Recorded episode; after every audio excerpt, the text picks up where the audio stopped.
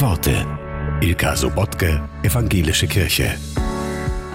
Carola Moosbach formuliert Gebete oft aus den Dunkelheiten des Lebens heraus. Für heute ein Krankensegen. In deiner Angst eine ruhige Stimme. Gegen den Schmerz eine tröstende Hand. Für deine Hoffnung stärkende Worte. In deine Wut keine klugen Sprüche. Gegen die Langeweile einen schönen Film mit Schokolade. Für dein Glück gottfarbene Tage.